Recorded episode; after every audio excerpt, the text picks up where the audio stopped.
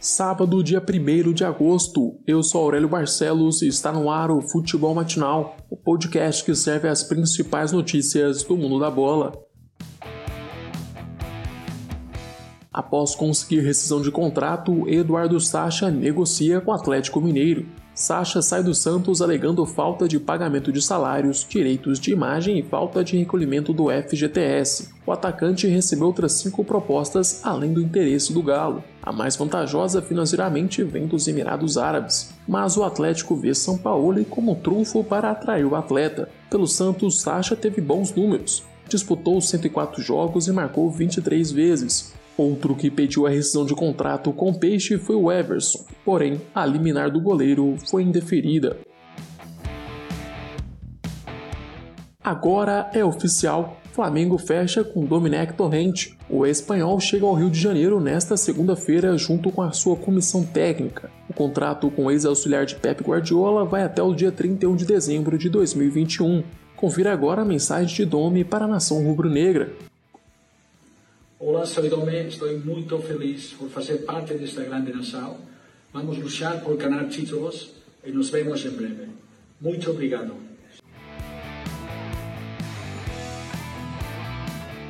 E ontem teve o primeiro clássico do Campeonato Alagoano. CSA e CRB se enfrentaram pela última rodada da primeira fase da competição. Melhor para o Azulão que venceu por 1 a 0 com gol do zagueiro Alan Costa. A vitória do CSA deixou os dois times com 13 pontos mas o CRB se manteve na liderança por conta do saldo de gols. Nas semifinais, o Azulão enfrenta o Murici na segunda-feira às 9 horas da noite, enquanto o Galo duela contra o Asa também na segunda, mas às 4 horas da tarde. Notícia boa na Toca da Raposa.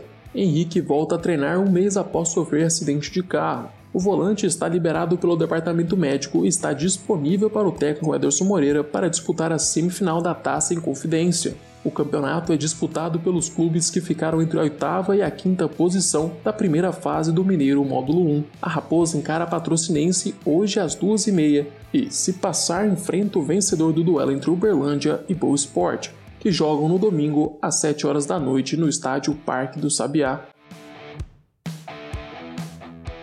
E hoje é dia de final da Copa do Nordeste. O primeiro jogo do confronto entre Ceará e Bahia tem início às 4 horas da tarde. Os dois jogos da final acontecem no estádio de Pituaçu, em Salvador. O tricolor não vai contar com Gilberto, que teve um estiramento no ligamento colateral. O centroavante é o artilheiro do Bahia na temporada com 7 gols. Substituto de Gilberto para os dois jogos deve ser o Fernandão.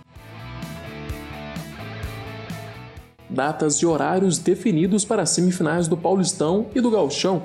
Em São Paulo, o Corinthians enfrenta o Mirassol no domingo às 4 horas da tarde na Arena Corinthians. E logo depois, às 7 horas da noite, o Palmeiras recebe a Ponte Preta na Allianz Arena. Já no Rio Grande do Sul, o Inter enfrenta o Esportivo às 4 horas da tarde no Beira Rio e o Novo Hamburgo visita o Grêmio às 7 horas da noite.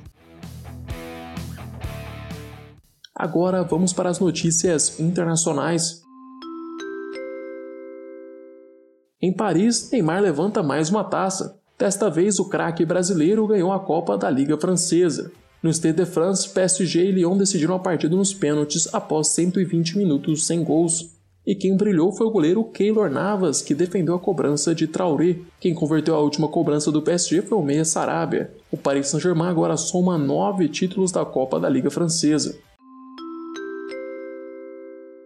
E tem brasileiro se destacando na Europa. O jogador do Bayer Leverkusen, Paulinho, revelado na base do Vasco, foi eleito pela Bundesliga como uma das 10 promessas para a próxima temporada. Em dois anos no campeonato alemão, Paulinho disputou 40 partidas e marcou em quatro oportunidades. O Meia recentemente operou o ligamento cruzado do joelho e está fora do primeiro turno da Bundesliga. O jogador deve voltar aos treinos no início do próximo ano.